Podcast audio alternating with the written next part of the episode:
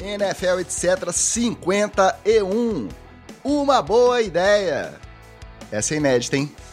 Vocês acharam que iam passar batido sem essa? A tilpavizização do NFL etc é inevitável, é irreversível. Mas enfim, terça-feira, 10 de agosto de 2021.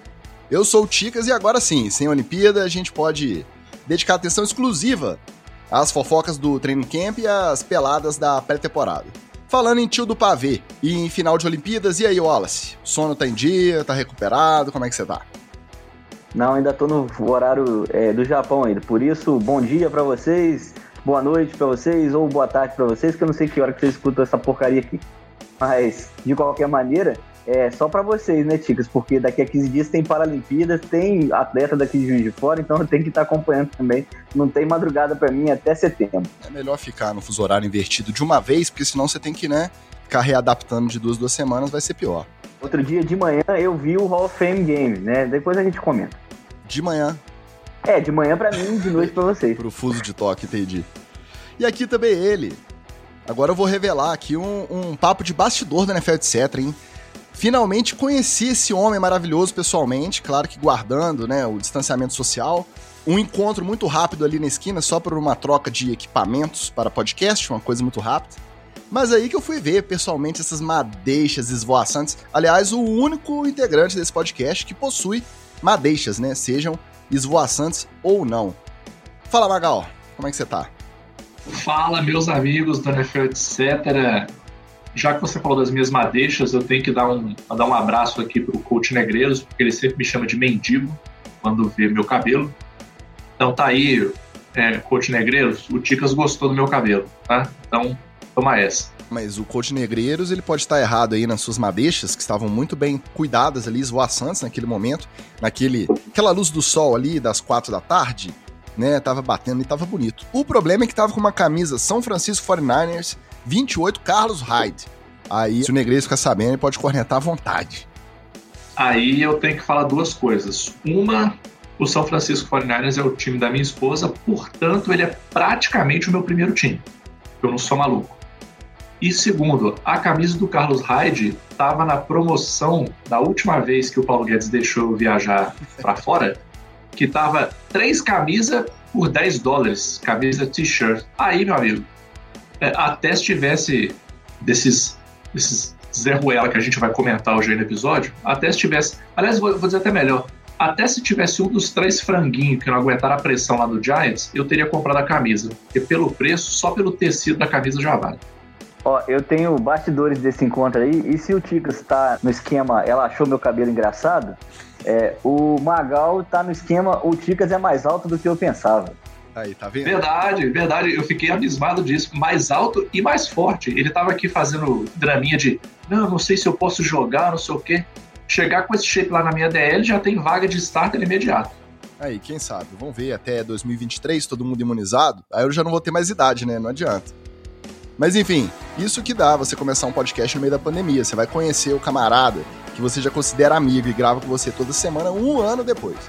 Mas chega de lero-lero, mais uma vez, hoje a gente vai no nosso formato tradicional. Então hoje tem Headlines, Treta na TL e TD ou Fumble.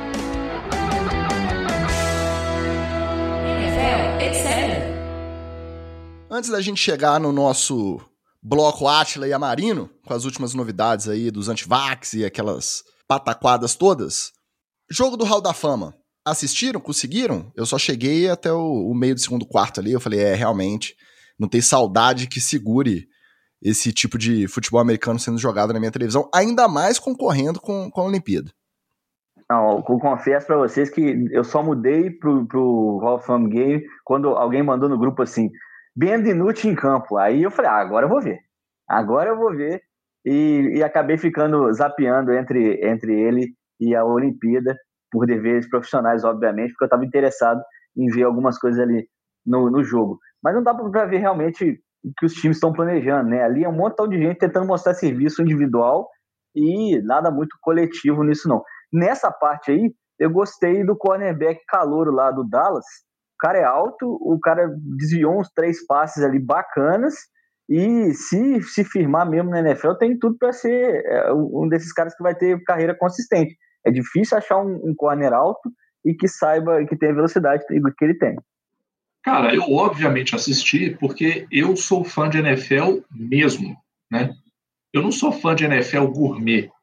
Eu só vou ver jogo se for temporada regular, se o jogo for bom, se o percentual de vitória. Meu amigo. Sommelier desde, de NFL. Desde fevereiro que eu tô sem jogo oficial da NFL para assistir.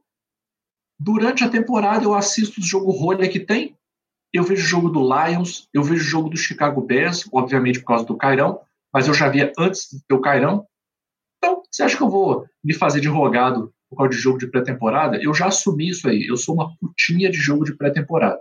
Todo ano eu reclamo, todo ano eu digo que nunca mais eu vou assistir, todo ano eu assisto. E vai ser assim para sempre. É. O show de Mason Rudolph comandando aquela campanha ali, marchando no campo, aí numa terceira curta, fumble, aí sai correndo para cima da bola, aí fica com medo de pular, não. Aí é demais para mim. Eu gosto muito de NFL, mas aí também já é demais.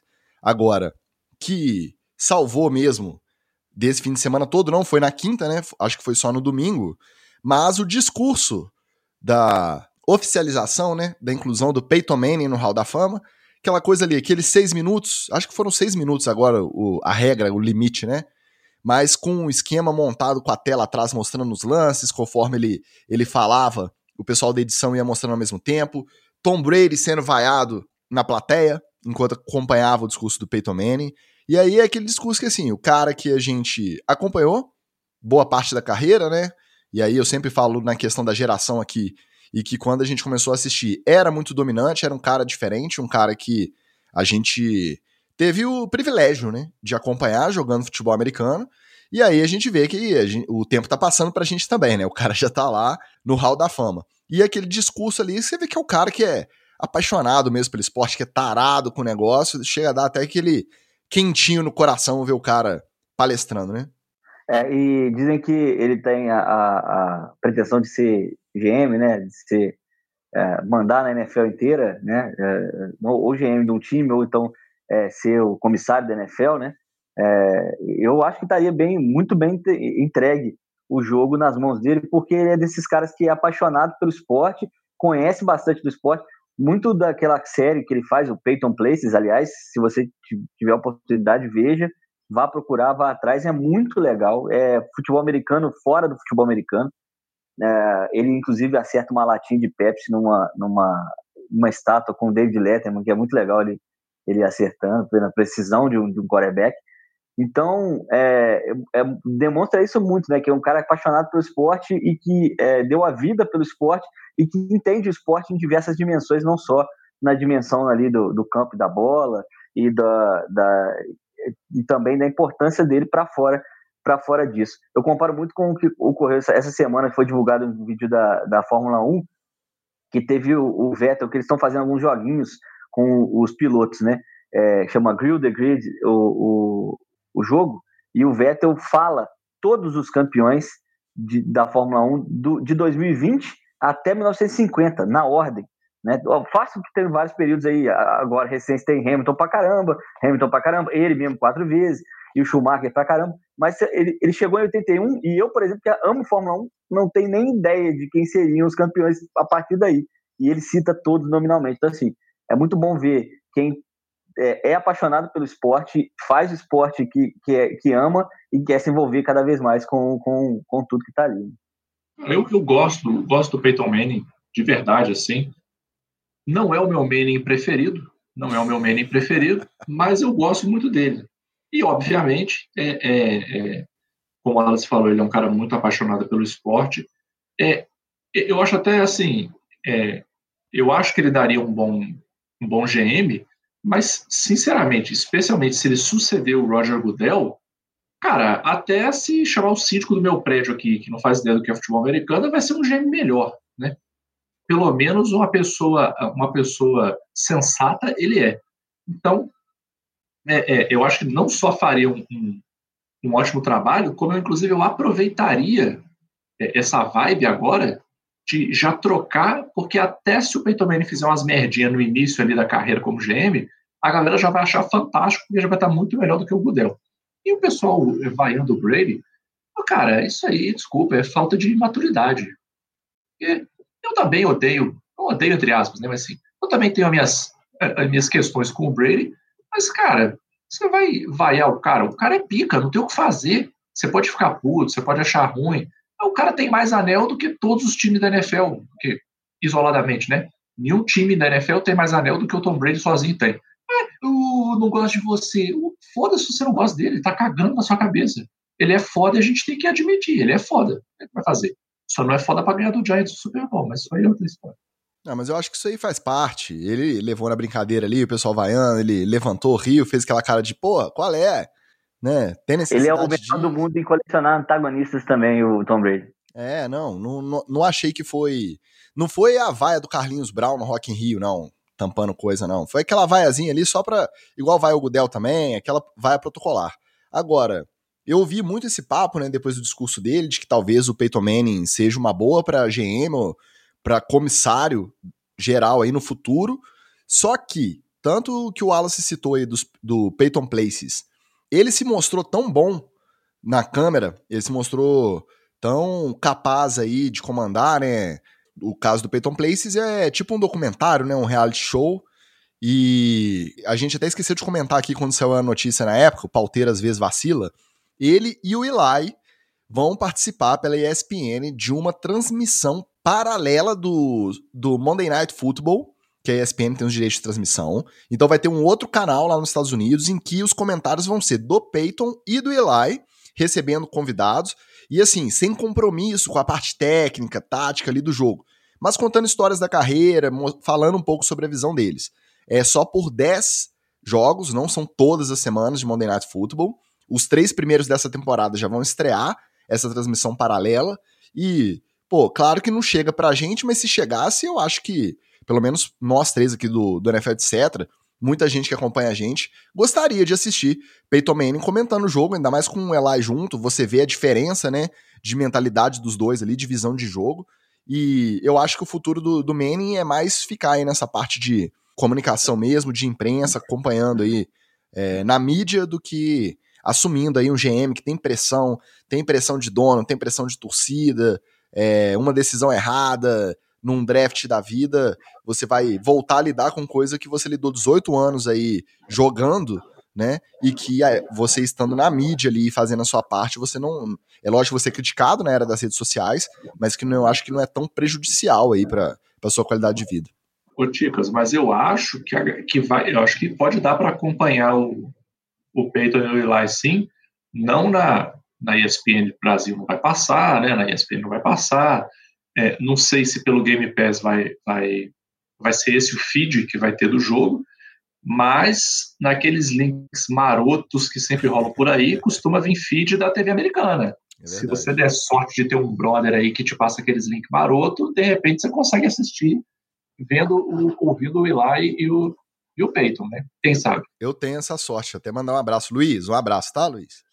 Opa, estamos aí, obrigado. A gente foi cornetar o front office do Miami na semana passada, e aí eles não, não aceitaram muitas críticas e falaram: não, isso não pode ficar assim, o pessoal da NFL, etc., criticou muito a gente, vamos resolver. E resolveram.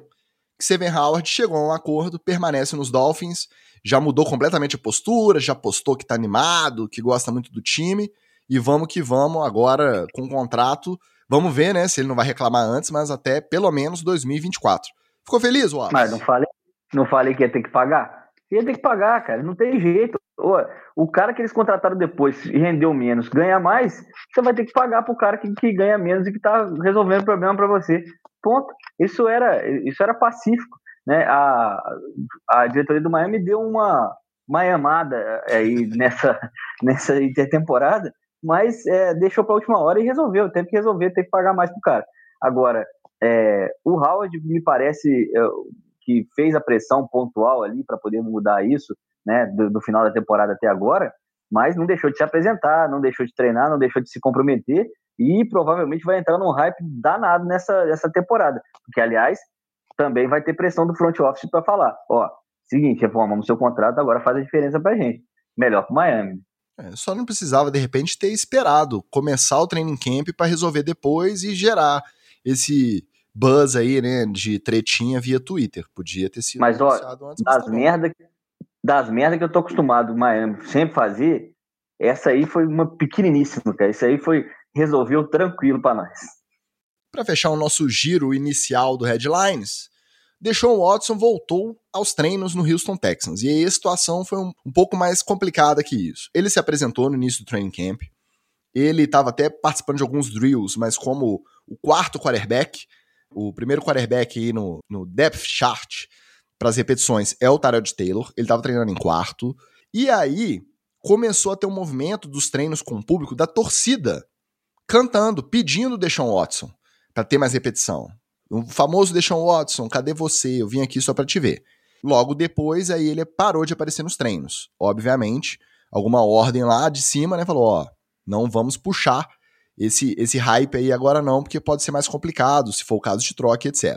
E aí baixou a poeira, ele voltou a se apresentar lá, continua com, com as repetições de quarterback reserva, mas agora tá esquentando o papo de uma possível troca ainda nessa temporada. Lembrando que os processos continuam em andamento, sem novidades, e a NFL não decidiu nada sobre suspensão, nenhum tipo de punição. Então, totalmente no ar a situação do Deshaun Watson. É isso aí eu acho bizarro. Porque, cara, ou você faz uma coisa ou você faz a outra. Ou você corta o cara do time, né, ainda que você não possa cortar no contrato, né, mas você, de fato, você corta ele, pô, meu querido, não precisa vir treinar, não precisa vir para camp, não. Ou então, você deixa o cara dentro do time. Mas não, ó, enquanto não acabar o processo, ele está dentro do time. Ele ainda é um jogador dos Texas e, em termos de qualidade técnica, ele ainda é o QB1, então ele vai treinar como QB1. Porque, assim, qual é a, a, o sentido lógico de você deixar o cara vir treinar e vai treinar de QB reserva?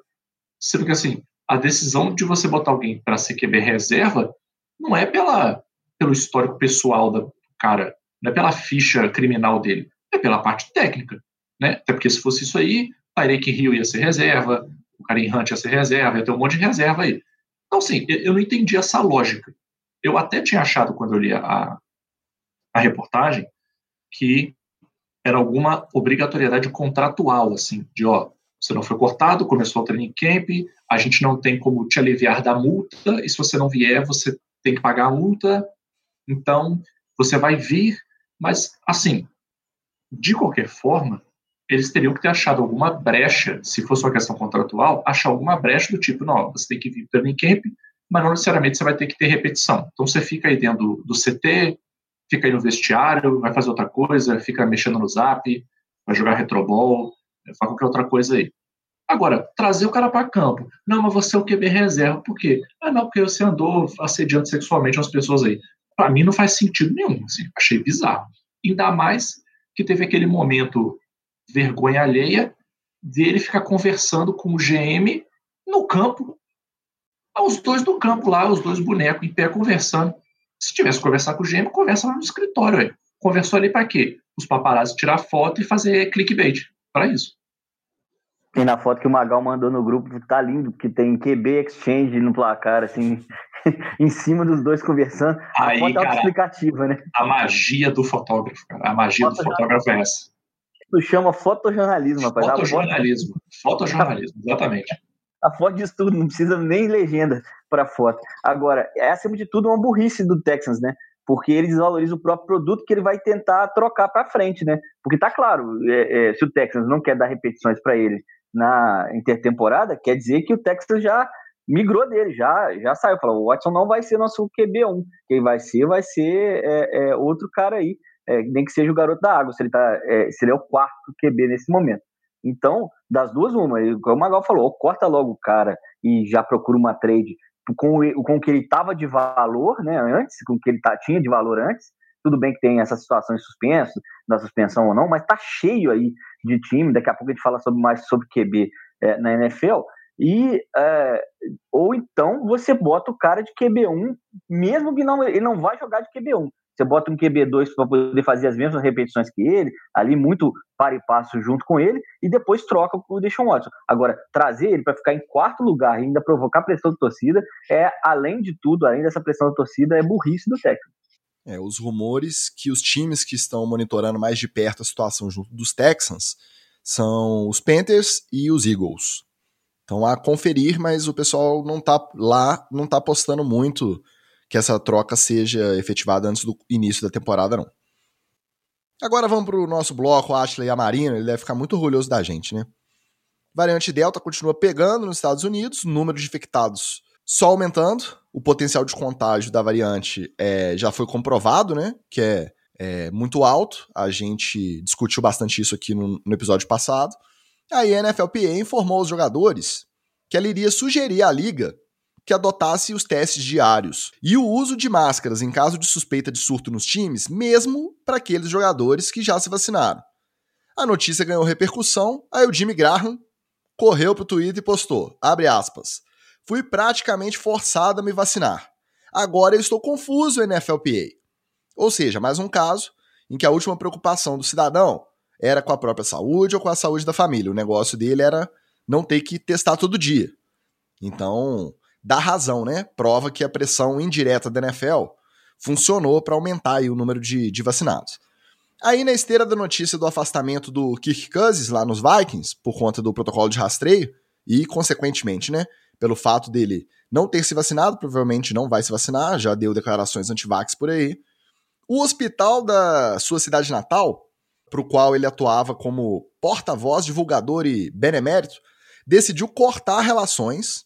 Em nota, o Holland Hospital afirmou que precisa assegurar que seus comunicados sobre Covid sejam consistentes e inequívocos, que a vacina é segura, efetiva e a melhor defesa contra o coronavírus comprovada cientificamente até o momento, e que a instituição tem uma reputação a zelar. Aí, nesse caso, realmente, não dá para você querer isso tudo, e, ao mesmo tempo, trabalhar junto do Kirk Cousins. Já o Lamar Jackson voltou aos treinos depois de cumprir os 10 dias de afastamento por ter testado positivo. E quando foi perguntado na coletiva se ele pretende se vacinar, ele disse que isso é uma questão pessoal, mas que vai conversar com o time para saber como eles se sentem e que pretende continuar aprendendo o máximo sobre a questão e se decidir a partir daí. Realmente não deu tempo de aprender ainda não. Só um ano e meio de pandemia foi muito pouco para ele conseguir se informar. O outro que diz que em entrevista que isso é muito pessoal para se discutir em público, ou seja, 99% de chance de ser antivax também, foi o Canilton. Esse pessoal precisa entender que assunto pessoal é o tempo que você gasta vendo pornografia, meu amigo. Vacina é questão de saúde pública, não é, não é pessoal. Você está lidando ali é, próximo de muita gente, está levando risco para muita gente. O caso do Ken Newton é um pouco diferente do, do caso do Cuz e do Lamar, porque lá em New England ele tem a sombra do Mac Jones na disputa pela titularidade, né? Então não sei se é bom negócio o Ken ficar nessa de, de querer entrar nesse bonde dos antivax aí, não. Comentários. Bom, é, só para fazer um pacotão aqui, é, essa coisa do, do, do, Lamar e do Ken Newton, é, me parece que é algo que eles ignoraram solenemente na temporada passada, né? A, o conhecimento sobre o vírus, o conhecimento sobre a doença, é, enquanto o mundo inteiro estava tentando prestar atenção para ver como é que é que ia proceder ou não, eles estavam pensando se ia ter temporada ou não e tal, e aí teve a temporada deles do, do jeito que, que foi, e eles acharam muito bom, até mesmo improvisado, acharam muito bom, mesmo sem público, ficar jogando futebol americano. E aí, depois nas férias, eles foram é, é, tirar a cabeça disso, que acham muito complicado ficar pensando nesse tipo de coisa.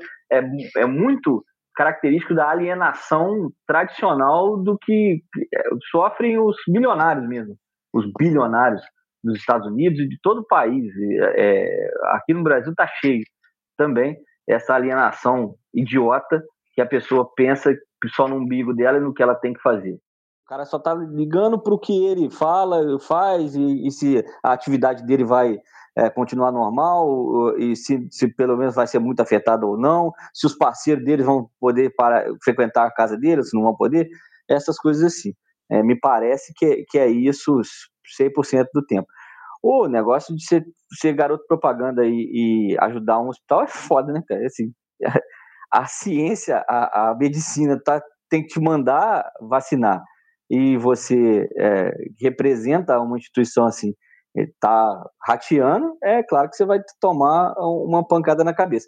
E essa coisa do Jimmy Graham, é, de, ah, eu fui quase obrigado a me vacinar, ainda bem para você, meu querido. Quiçá surgisse alguém te amarrasse igual um, aqueles bezerros, né, com as quatro patas para trás e aplicasse a vacina. Ia ser legal, ia ser muito bom para nós que estamos querendo sobreviver. Olha, eu acho que eu vou começar a abrir uma, uma postagem semanal no NFL, etc., da lista atualizada de antivax. E toda Ah, semana tem uma, tem uma nova. isso vai facilitar, vai, vai facilitar para todo mundo. E, e não vou te falar mais. É, vai ser uma lista tolerância zero. Por exemplo, Ken Newton já entra. Vê qualquer coisa que não foi me vacinei, tão pronto, pude, é antivax. Não, é uma questão pessoal, antivax. Não, eu, eu prefiro antivax. Pronto. Não tem. Você perguntar para mim, ah, você se vacinou? Sim. Quando? Na primeira oportunidade que eu tive. Primeira oportunidade que eu tive, eu me vacinei. Pronto. Perguntar, qualquer pessoa com bom senso, a pessoa vai te responder isso. Primeira oportunidade que eu tive, eu me vacinei. Digo mais, só não vacinei salvo- de novo porque eu tiraria a vacina de alguma outra pessoa. Que se tivesse sobrando vacina igual nos Estados Unidos, eu tinha tomado da Pfizer, da Moderna, da, da Coronavac, de todas que podia. Fora, aqui eu não estou considerando as pessoas que têm a agenda muito lotada, tipo o Gabriel Medina, que não teve tempo de se vacinar. É uma outra questão. Que aí a agenda dele é muito cheia, assim, é tão cheia que não dá nem para você ir tomar uma vacina. Esse é o tão cheio que é a agenda dele. Eu não sei nem como é que a Yasmin Brunet faz para cruzar com ele. Porque Mas, ó, com a agenda viu que- lotada dessa, não deve dar tempo. Stories ele fa que ele faz? Ele faz muitos stories, cara. É, você vai lá no Instagram, tem 80 daqueles tracinhos lá. Tá, tá, tá. A gente pena para É. fazer três. ele está muito ocupado. Então, assim, é, é, eu vou fazer essa lista atualizada e, falando de caso a caso aí, é, é, o Kirk Cousins, aquela carinha nunca me enganou. Nunca me enganou. Aquilo ali tem cheirinho de redneck, antivax, preconceituoso, de cima e embaixo. Branco, cis, e americano, né? Nunca me enganou. Aquele ali não me enganou nada. E, sinceramente, bem fez o hospital. Bem fez o hospital. Porque se fosse outro lugar, é, pensava, não, mas é que não é bem assim. né? Meu amigo, tu é antivax, então tchau, não queremos saber de você. Não, mas eu sou Kirk Cousins. Foda-se. Não queremos saber de você, não. Vai fazer propaganda lá de caminhonete para redneck, o público-alvo que te interessa. Para mim, o, o Lamar Jackson, aí o Ticas vai ter que me desculpar, vai entrar na mesma onda do Ken Newton. Ah, é que eu não sei o que. Antivax. Cara, sabe, sabe, sabe qual é um, um- Eu acho que é um problema generalizado, sim. É um problema que a gente vê na internet, mas é um problema generalizado. É o seguinte: as pessoas acham que porque elas leram mais ou menos em algum lugar alguma coisa, que elas são especialistas naquilo, a ponto de, um, emitir opiniões, dois, criticar as opiniões dos outros. Esse é o problema. Que conversa é essa dessa galera agora de "Ah, eu preciso me informar mais sobre a vacina? Porque, ca- cara, você não é especialista, cara. Que, que onda é essa? Entendeu? Que onda é essa? Você não é especialista. Eu nunca vou virar para um Kirk Cousins, para um Lamar Jackson e falar assim: ah, aqui, a sua mecânica de passe está toda errada. O seu braço não pode ser assim, não. A sua perna é isso. Por quê? Porque eu não sou QB, eu não sou especialista nessa porra. O especialista é ele. Então, eu acato o que ele me disser. Se ele me disser assim, não, você tem que trancar o cu para poder fazer o passe. Eu, quando eu estiver brincando fazendo o passe, eu vou tentar trancar o cu para fazer o passe, porque o cara especialista me falou. Agora, nessa parte médica, O, o Fly falava isso para dançar também. É aquela do tranca, solta, tranca. tranca, solta. É, falava isso. Graças ao Fly, quando eu danço, eu já faço tranca-solta. Porque é um especialista que me ensinou a forma correta. Agora, a, a, as pessoas que, vamos combinar, nunca, com raras exceções, vamos combinar, nunca a gente discorda de médico nesse nível. Porque quando você vai no médico, você está meio vendido. A verdade é essa. Salvo um, um, um, uma, uma situação ou outra do tipo, por exemplo, eu já tive lesão no ombro jogando futebol americano. Teve médico que falou para eu operar o ombro. Teve médico que virou e falou assim: não opere o ombro, faz fisioterapia. Aí, beleza. Eu ouvi um, eu ouvi o outro, eu optei por escolher o outro em um ponto em que os dois discordam. Agora, a questão da vacina, pelo amor de Deus, cara, igual o Ticas falou, um ano e meio de pandemia aí, e você querendo se informar mais. Cara, é, é, prepara o pi aí, mas vai tomar no cu, cara. Que de, de querer saber mais, querer saber mais meu ovo. Você toma a vacina, cala a boca e toma a vacina, ou você admite de uma vez por todas que você é antivax. Olá, tudo bem? Boa tarde. Eu sou antivax eu não acredito em vacina, eu não vou tomar vacina, nem agora, nem amanhã, nem depois de amanhã, nem nunca. Não vou tomar vacina para porra nenhuma. Pronto, aí pelo menos você admite, pelo menos você é honesto. Que fica nesse conversa de é, é uma questão pessoal, aí vai pra boate, dá problema. Bate na mulher, chuta o filho, é, bate de carro, enche a cara. Aí não tem, ai, questão pessoal, que não sei o quê. Não, pô, tô pronta para cima para baixo e vem agora com o negócio de vacina falar que é questão pessoal. Cara, ó, se a, a, o, o, comitê diretivo do NFL, etc., não permitir que a gente faça via NFL, etc., eu vou fazer lá no meu Twitter pessoal mesmo, que tem seis seguidores, contando a minha mãe, que só fez o Twitter para me seguir. É, eu vou botar minha lista lá de lista atualizada de jogadores antivax. Magal, não. Agora vamos falar a verdade. O Lamar Jackson não fechou a porta tá? Ele pode ser apenas um. É menino novo, às vezes é. Ai, ai, esse Lamar Jackson. É, ai, ai. Ô, Paninho, chama o pica-pau aí. Ele falou que vai ver como o time se sente, provavelmente vai aparecer com a vacina no braço em breve. Tô, tô, tô na torcida, eu ainda não abandonei meu meninão, não. Tá? Você tem o seu meninão lá, eu ainda não abandonei, não. É um alienadinho, tá? Tá vacilando? Tá. Mas vamos ver se né, a gente tem boas notícias por aí. Para encerrar o nosso headlines, como desgraça pouca é bobagem, no dia que o Carson Wentz operou o quinto metatarso, na semana passada, o left guard, o Kent Nelson, líder da linha ofensiva dos Colts, machucou o pé no treino. Aí no dia seguinte apareceu de botinha ortopédico lá no CT, ficou esperando o resultado do exame. Aí chegou o resultado. Quinto metatarso, cirurgia, previsão de retorno de 5 a 12 semanas para ele também. Vocês acham que o roteirista da temporada 2021 do Indianapolis Colts tá tipo. tá aprendendo com. estagiando com o roteirista da CPI, roteirista do Brasil 2021? O que, vocês acham? a galerinha aí de Indianápolis, amigos do Colts, anotem aí, faz favor. Uma vasilha, bota um litro de água fervida, cinco folhas de laranjeira, duas de manjericão, punhado de erva cidreira, duas rosa branca. Deixa mornar, coa, bota um punhado de sal grosso, despeja a mistura no corpo, do pescoço para baixo. Tem que repetir esse banho aí três dias seguidos e jogar o resto do banho no lixo, tá?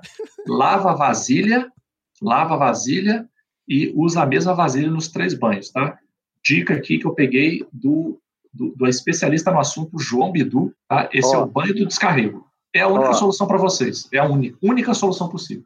Tem mais, dá para poder mandar essa receita pro pessoal do 49ers também, que é a mesma coisa. Precisava disso desde a temporada passada, desse banho de descarrego aí.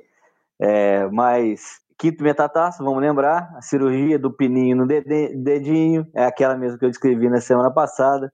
Então, 5 a 12 semanas é otimista a previsão. Ô, Alan, só para eu tirar a dúvida aqui. Essa cirurgia aí é igual quando você vai fazer a picanha no espeto? Isso. Só que a picanha é o seu pé e o espeto é o pino. Na verdade, o pino entra no seu osso, ele não entra na sua, sua carne. Opa, delícia, bom demais. É, no Colts dá para fazer com duas baciadas aí da, da receita do Magal. Já no 49ers tem que colocar direto no encanamento para descer no chuveiro lá para ver se porque lá o negócio é mais generalizado, né? Bora pro treta na TL. Na temporada passada, rolou um, um bafafá, um zum, um cripocó em relação à disponibilidade do Michael Thomas lá no Saints. Primeiro veio aquele papo de que ele podia estar escondendo uma lesão, aí depois inverteu. O buchicho era de que ele estava exagerando a lesão para não jogar. Aí depois inverteu de novo que ele estava jogando baleado para acompanhar os últimos momentos da carreira do Breeze, que ele não queria perder, não queria ficar de fora. Aí, pois bem, o time foi eliminado em janeiro. A equipe médica do Saints recomendou ao Thomas a cirurgia no tornozelo. Ele foi buscar uma segunda opinião independente por conta dele. E essa segunda opinião, tal qual o ombro do Magal aí, que ele acabou de comentar, o outro médico lá que o Michael Thomas procurou sugeriu tratamento apenas com fisioterapia para o ombro, sem cirurgia ele levou esse outro diagnóstico para o Santos, o corpo médico do Santos concordou. Só que daí em diante, o Thomas foi curtir as férias dele para lá. Aí o pessoal do Santos ficava ligando para ele, o Sean técnicos recebedores, generalmente, querendo saber né, se estava se tratando, se ele estava lidando com a lesão, e o cara simplesmente não atendia. Você não entendeu errado, não. O pessoal do Saints estava tentando contato com o Michael Thomas nas férias. Por três meses, o Michael Thomas ignorou os contatos. Ele simplesmente não atendia, não mandava mensagem, bloqueou, deu gelo, não respondeu. Um pouco menos só do que o pessoal da Pfizer, o governo fez com o pessoal da Pfizer. É, por aí. Aí, quando foi em junho, apareceu a Margarida. Obviamente, tornosa ruim, e dessa vez não teve jeito. Foi direto para a faca e a previsão de recuperação a partir de quatro meses. O que significa que ele vai perder, mais uma vez, uma boa parte da temporada regular. O caso ganhou repercussão, né? Como não podia deixar de ser. E aí o Michael Thomas ainda ficou bravinho. Foi lá no Twitter e escreveu o seguinte: abre aspas. Eles tentam danificar a sua reputação. Você preserva deles não contando o seu lado da história. Aí agora o caldo tornou de vez. Muita gente aposta que a trade também é inevitável, que não tem clima para ele continuar lá. Dá para ser mais diva do que o nosso glorioso Michael Thomas? Ah, é impressionante, né? É, deixa eu colocar os pingos nos is dessa história. É claro que o, o Saints pressionou o Thomas para ficar em campo, porque é, não acreditava na gravidade da lesão primeiro. Depois, constatado pelos próprios médicos do Saints que era caso cirúrgico, o Saints pressionou o Michael Thomas a fazer a cirurgia.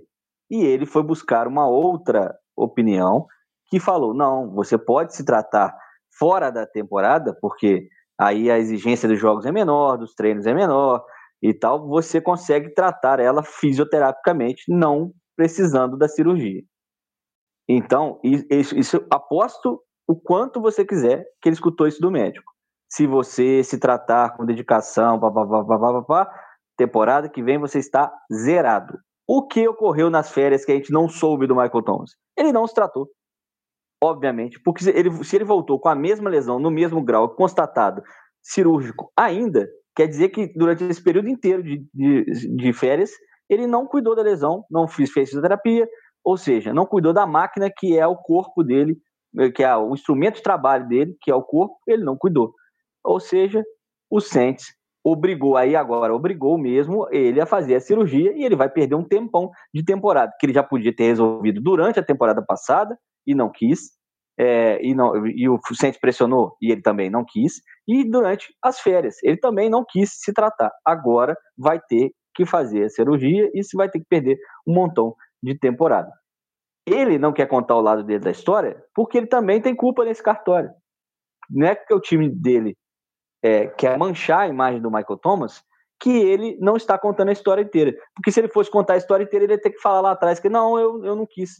Também eu queria jogar e aí acabei pressionando, tomei infiltração, porque é isso que acontece, né? O pessoal toma a injeção de cortisóide, corticona, é, é, faz punção e tal, e ele acha que é isso que está ocorrendo para ele jogar, ele acha que é algo que é barbeiragem médica mas é algo para poder deixar ele em campo, já que ele quer jogar e que o, o time quer que, que, ele fique em campo, eles vão fazer essas, essas mirabolâncias mesmo. E isso vai prejudicar, às vezes causa trans, trombose, pode dar é, é, epilepsia, pode dar um monte de, de, de zica. E ele estava exposto a esses riscos porque ele mesmo não quis. Então, não tem, não tem inocente nessa história. Agora, o que vai acontecer é uma trade mesmo, porque ele já deixou claro que não quer ficar no Saints, tá uma porcaria, e o Saints também não quer muito é, ver a cara do Michael Thomas durante muito tempo e acha que ele já está bichado. Se o Saints topar essa trade, ele acha que os, o Michael Thomas está bichado para sempre. Primeiramente, essa semana o troféu Bob Bruce vai para o Michael Thomas. Né? já ganhou. Ganhou aí o troféu Bob Bruce, parabéns. Depois passa aqui na, na sede do NFL, etc., para recolher o seu prêmio. Cara, eu concordo com tudo isso que o Wallace falou, só que faltou um detalhezinho aí. Se o Michael Thomas tivesse voltado zerado, voltado zero bala, todo mundo ia ter que calar a boca. Todo mundo. O pessoal ia até passar a mão nesse, nesse perdido que ele deu aí três meses. Que, que eu falo assim, cara, eu dei perdido por quê? Ah, porque eu tava fazendo festa, eu tava na zona, não sei o quê. Tava. Eu não tô com o tornozelo zerado. Eu não tô aqui pronto para jogar no primeiro dia do, do training camp. Aí é o, é o famoso é o famoso paradigma Romário, né? Eu toquei o zaralho, mas eu estou aqui na hora, eu vou jogar e eu vou marcar. E o Michael Thomas é o cara que realmente ele joga e ele marca e ele faz a diferença. Ainda mais agora que a questão de QB no Saints, né, tá ali só na, na igreja do, do sétimo dia de, de, do pato, né? Ainda tem gente que ainda acredita nesse negócio aí. Então, ele faria ainda mais diferença. Só que ele não fez. Por um lado, eu não, eu não posso deixar de concordar um pouquinho só com o Michael Thomas. Me desculpe os fisioterapeutas aí. Mas, cara, fisioterapia é chato para caralho. Alguém me disser aí, pô, é maneiraço fazer fisioterapia. Meu amigo, me fala onde é que é, porque eu vou até fazer fisioterapia do ombro de novo. Só pela diversão. Porque, cara, é chato pra caralho. É, porra, é um porre fazer fisioterapia. Agora, diferente do Magal que vos fala aqui, o meu emprego não depende do meu ombro. Então, se eu não fizesse a fisioterapia e eu ficasse com um bichado para sempre, quem achar ruim só é a minha mulher, que eu não ia poder ficar carregando coisa para cima e para baixo, igual eu carrego hoje em dia. Então, é, no caso dele, ele tinha obrigação de estar com esse tornozelo zerado, dando perdido ou não, é, fazendo fisioterapia ou não, fazendo médico ou não. Por quê? Porque esses desgraçados têm uma coisa que pouquíssimos atletas, inclusive atletas olímpicos, não têm, que é a possibilidade de você chegar num CT e falar assim: ai, estou com o tornozelo dodói, e ver uma equipe de médico para te atender. Tem fisioterapeuta, tem cirurgião, tem raio-x, tem ultrassonografia, tem a porra toda. Pelo amor de Deus, cara, tem estádio que tem máquina dessa no estádio. No estádio. Porra, o cara tem tudo que tem, tudo que é possível ter à volta dele para tratar a lesão. E o cara não trata porque ele tá na putaria, porque tá na vadiagem. Aí, cara, sinceramente, é, é, eu espero, sinceramente, que o Saints troque ele mesmo. Bichado no bichado, ah, meu amigo, vai, vaza. Vaza, vai, vai catar seu rumo. É melhor, sinceramente. Eu fico chateado de pensar que o que parece, né, que vai ser o último suspiro, porque a gente não sabe se ele vai voltar a jogar em alto nível. O último suspiro do cara na carreira foi ele batendo recorde de recepções numa mesma temporada, na temporada 2019. Aí daí para frente, tudo bem que ano passado o Breeze também já não era mais o mesmo e ele veio com a lesão. Aí agora tá caminhando para final de carreira daqueles melancólicos, né? Vai trocar de time, provavelmente não vai ser qualquer time que vai querer é, comprar essa briga, né? Um cara que tá se demonstrando aí difícil de, de, de lidar. E outra coisa, como que ele me vai a público dizer que o time que é o maior interessado em ter um bom retorno numa possível troca do próprio, tá prejudicando a reputação dele? Você acha que o Saints ia dar esse tiro no próprio pé? Não faz sentido nenhum, cara. Nenhum. Divô, mas divô com força o Michael Thomas. Na semana passada, o nosso correspondente para assuntos relativos a New York Giants trouxe a treta que virou briga generalizada lá em campo e que resultou em punições aos jogadores naquele modo, naquele clássico militaresco né, do futebol americano, principalmente nas categorias de base, mas que o Joe Judge levou para o profissional, né? toma pagar flexão, bater polichinelo, corrida em volta do campo. E não foi só no dia, não. Parece que depois, nos dias seguintes, o pau continuou quebrando lá. Joe Judge marretando a galera. Não teve mais briga, mas em compensação, três veteranos decidiram se aposentar. O linebacker Todd Davis e os offensive linemen o Joe Looney e o Zach Fulton. Aí, Magal, sendo que o, o, acho que o Looney que tinha acabado de assinar, né? Assinou agora, chegou lá, Falou, é, rapaz, não dá pra mim mais não. 30 e tantos anos nas costas, pagando castigo aqui igual na época do high school, do Piuí, não vai dar não. Aí eu te pergunto, ô Magal, esses três aí que entregaram os pontos, penduraram as chuteiras, eles vão fazer falta? E, fora isso, você acha que o Joe Judge pegou mais pesado do que, do que deveria depois da pancadaria? O que, que o seu insider lá do New York Giants te falou? Bom, vamos lá, é, caso a caso, né? Aliás, antes do caso a caso, uma coisa que vale para os três. Quando você assinou com o Giants, alguém te enganou dizendo que o Joe Judge é uma flor de pessoa, que ele é um paizão, que ele é o papai Joel da NFL? Alguém falou isso com você? Seu agente, o pessoal lá do, do administrativo, RH do Giants, alguém te falou isso? Não. Você entrou sabendo onde você estava entrando. E como, como dizia é, de forma muito graciosa o meu orientador do mestrado, quando eu falava assim, porra, tá puxado, tá difícil, ele falou assim, alguém te enganou dizendo que ia ser fácil? Porque eu não fui. Se alguém falou isso com você, mentiu. É a mesma coisa. Se alguém falou para você que, ah, não, vai ser tranquilo, imagina, Joe Judge, Joe Judge, paizão, bom, gente fina demais, cara é show, é GG. Alguém te falou isso? Não. Então você já entrou sabendo que no Giants, meu amigo, o bagulho é é sangue no olho, é faca na caveira. Você já entrou sabendo. Aí agora vamos ir o caso a caso. O Joe Looney, ele já veio muito mal criado, muito eu diria até infectado por essa cultura boquinha de sovaco que tem lá no Cowboys. Muito, muito mamãezado, muito mamãezado, uma cultura muito mamãezada, um vestiário muito mamãezado. Então, ele chegou muito soft, e aí quando chega no meu querido gigantão, o cara não aguenta, não aguenta o tranco. Ele achou que ia ter é, é, Mountain Dew para ele tomar na, na sideline, que ia ter beef jerky para ele ficar comendo, e na verdade o que ele tomou foi expor do Joe Judge, e o que ele teve para comer foi grama. E aí, ah, não sei, ah, acho que para mim não dá. Então, assim, eu, eu, nem culpo ele, porque ele foi vítima dessa cultura prejudicial que existe lá no Dallas Cowboys. Tá? Já o caso do Todd Davis e do Zach Fulton, eles já eram aquele famoso é, carro 96. Entendeu? É aquele carro que você olha por fora, você fala assim, pô, ele tá inteiro, tá legal, a pinturinha tá maneira, a lanternagem tá em dia, tá com as rodinhas meia vida aí, porra, acho que dá para rodar. Mas quando você vai rodar mesmo, você tem que lembrar que o carro está batendo aí 180 mil, 200 mil quilômetros rodados. Então, já não está mais a mesma coisa. O motor já não aguenta mais legal. Não adianta você querer insistir, entendeu? Especialmente o caso do Todd Davis, que é um linebacker, que é uma, uma, uma posição que é muito castigada, assim, né? Castiga os outros, né? Mas se machuca muito, assim. O cara é dando sprint, é dando porrada no jogo o tempo todo. O linebacker, nada contra meus amigos aí que são safety, né?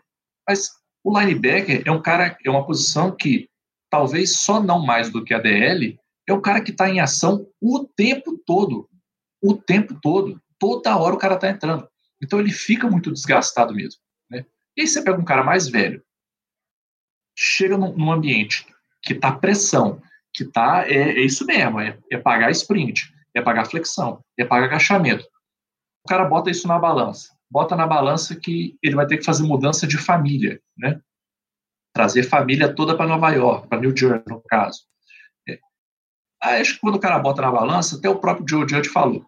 Quando os caras vêm para cá, eles vêm e eles têm uma série de outras decisões no âmbito pessoal que eles têm que tomar também. Não é só uma questão de jogo. Além da própria questão de jogo, do cara saber os limites do corpo dele. Então, eu acho que esses caras sentiram o tranco e, sinceramente, eu prefiro que esse tipo de coisa ocorra. Eu prefiro que o cara saia. Por quê? Porque quando você está tentando construir uma cultura num determinado vestiário, se esses caras ficam, iam ser os caras que iam ficar de cantinho de boca reclamando de cantinho de dizendo, pô, o George está demais. Pô, isso aí, não sei o quê. Ah, pô, lá no 49ers não tinha isso aí, não. Lá no Cowboys não tinha isso aí, não. Esse cara atrapalha a cultura. Esse cara atrapalha. E vou dizer até mais: quando esse tipo de cara sai, reforça a posição de quem entra. E só um último detalhe aí, que o pessoal meteu o pau, mas não comentou.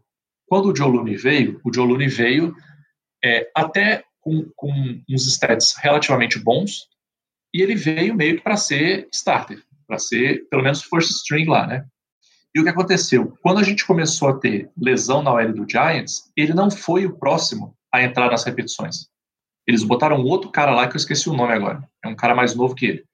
Botaram um cara mais novo que ele para fazer as repetições. Então ele também sentiu aquela de, pô, peraí, eu não sou o starter, eu não tô vindo aqui, eu tô vindo aqui para ser banco, para ser terceiro, ah, não sei se eu vou ficar. Mas não acho que o Joe Judge pegou pesado. No fim das contas, acho que foi bom para a cultura. E esses caras só vão se, se sentir mal, porque no final do ano, é, eles não vão receber, no caso do ano que vem, né? Eles não vão receber o anel do Super Bowl. É simplesmente isso. É, essa treta do, do Joe Judge aí parece aquele negócio do Alexandre Gama que botou o pessoal do Fluminense para poder correr nas arquibancadas da, das Laranjeiras. E aí o Romário chegou lá e falou: Ó, chegou agora, já quer sentar na janelinha. E no próximo jogo o técnico já tinha espirrado. É bom o Joe Judge é, não topar na, com o Romário da vida no Giants. Parece que no Giants não tem um Romário, né? Então já está um pouco mais tranquilo. Mas o Joe Judge é, tá tentando botar, imprimir essa cultura, só não sei se dá muito certo no profissional ficar com essas punições, entre aspas, aí, né? Agora, esses caras realizaram um sonho de infância meu. Quando tava aquela bagunça na sala, o professor virava e quem não tiver satisfeito, pode ir embora. A vontade de levantar e ir embora, né? Mas assim, quando eu estudava escola pública, o professor batia nos alunos. Eu ficava com medo de levantar para sair e voltar na base da pancada, né? Porque eu sou da, do tempo que professora sentava o braço na, na molecada. Olha o tempo que tem isso, hein? Lá em Andrelândia. E na particular, eu ficava pensando assim, pô, sacanagem, eu vou levantar, vou sair, depois é expulso. Pô, meus pais suando para pagar mensalidade. Não vou ficar quieto aqui. Mas os três gordão lá, não, ó. E vai ser assim que não tiver satisfeito, pô, arrumar as trouxas e ir embora. Ele falou: galera, foi um prazer, um abraço para vocês, partiu! Bora pro TD Fumble.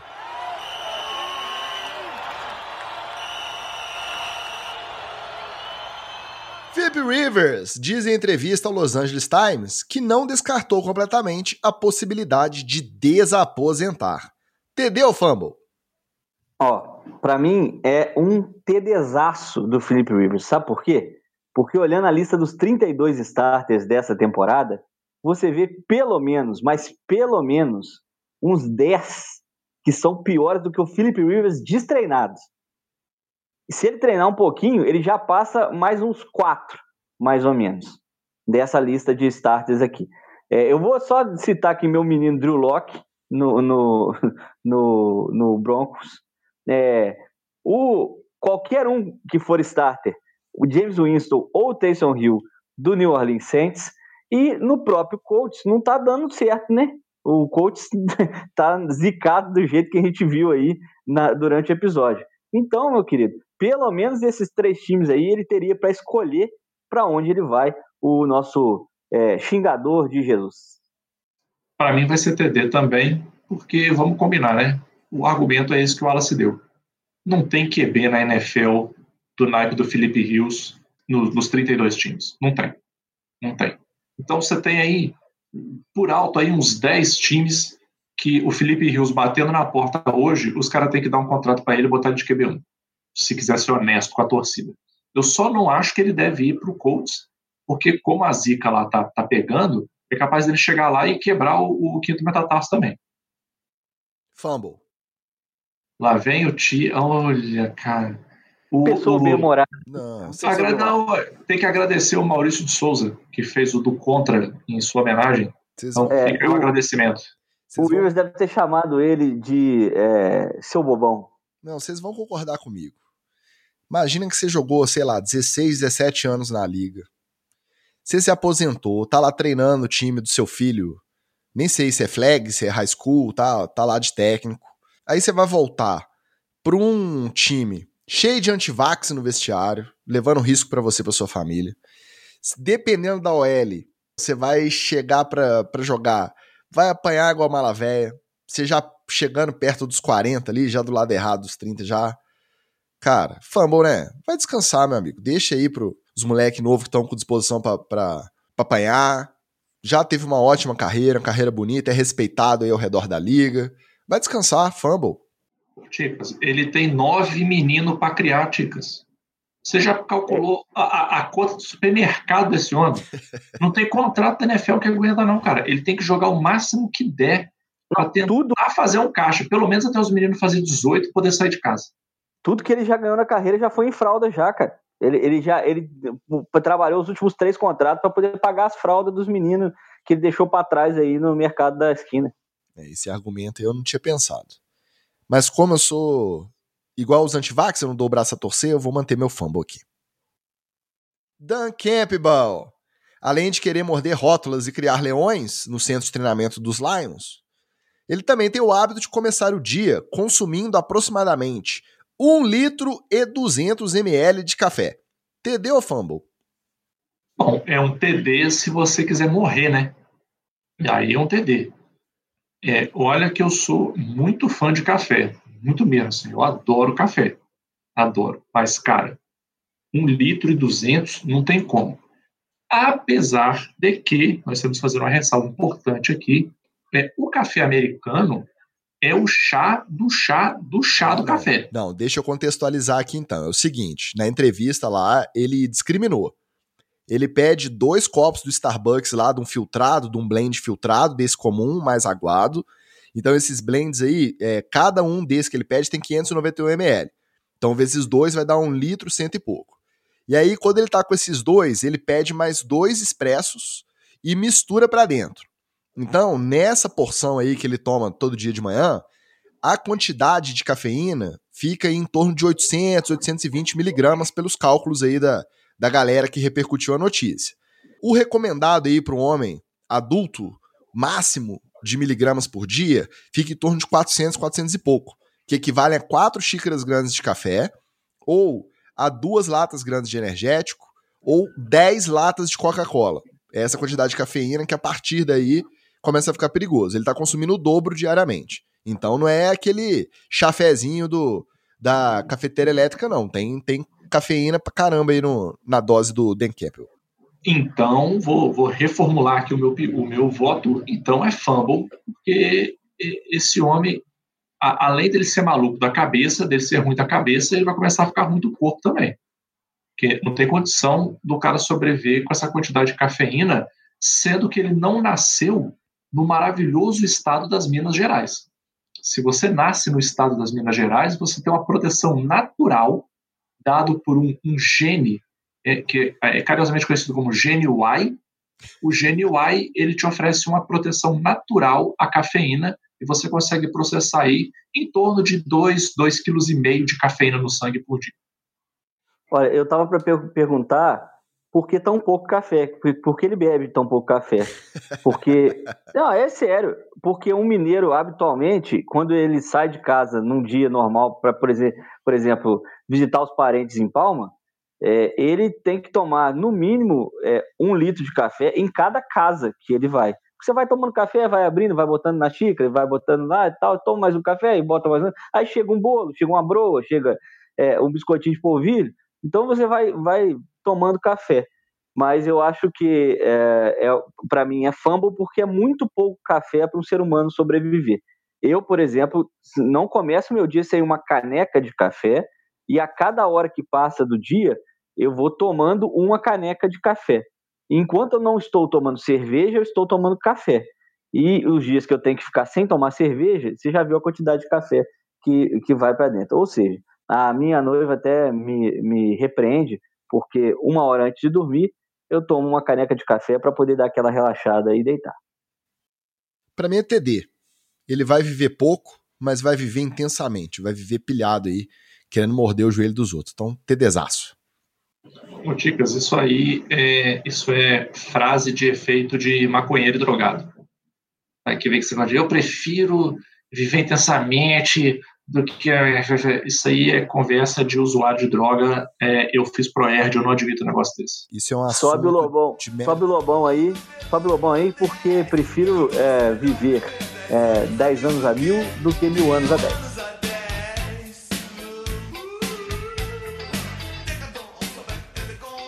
Eu vou manifestar aqui que isso é um assunto de mérito exclusivamente pessoal. Eu vou estudar mais a respeito, mas é um, um mérito aqui é particular.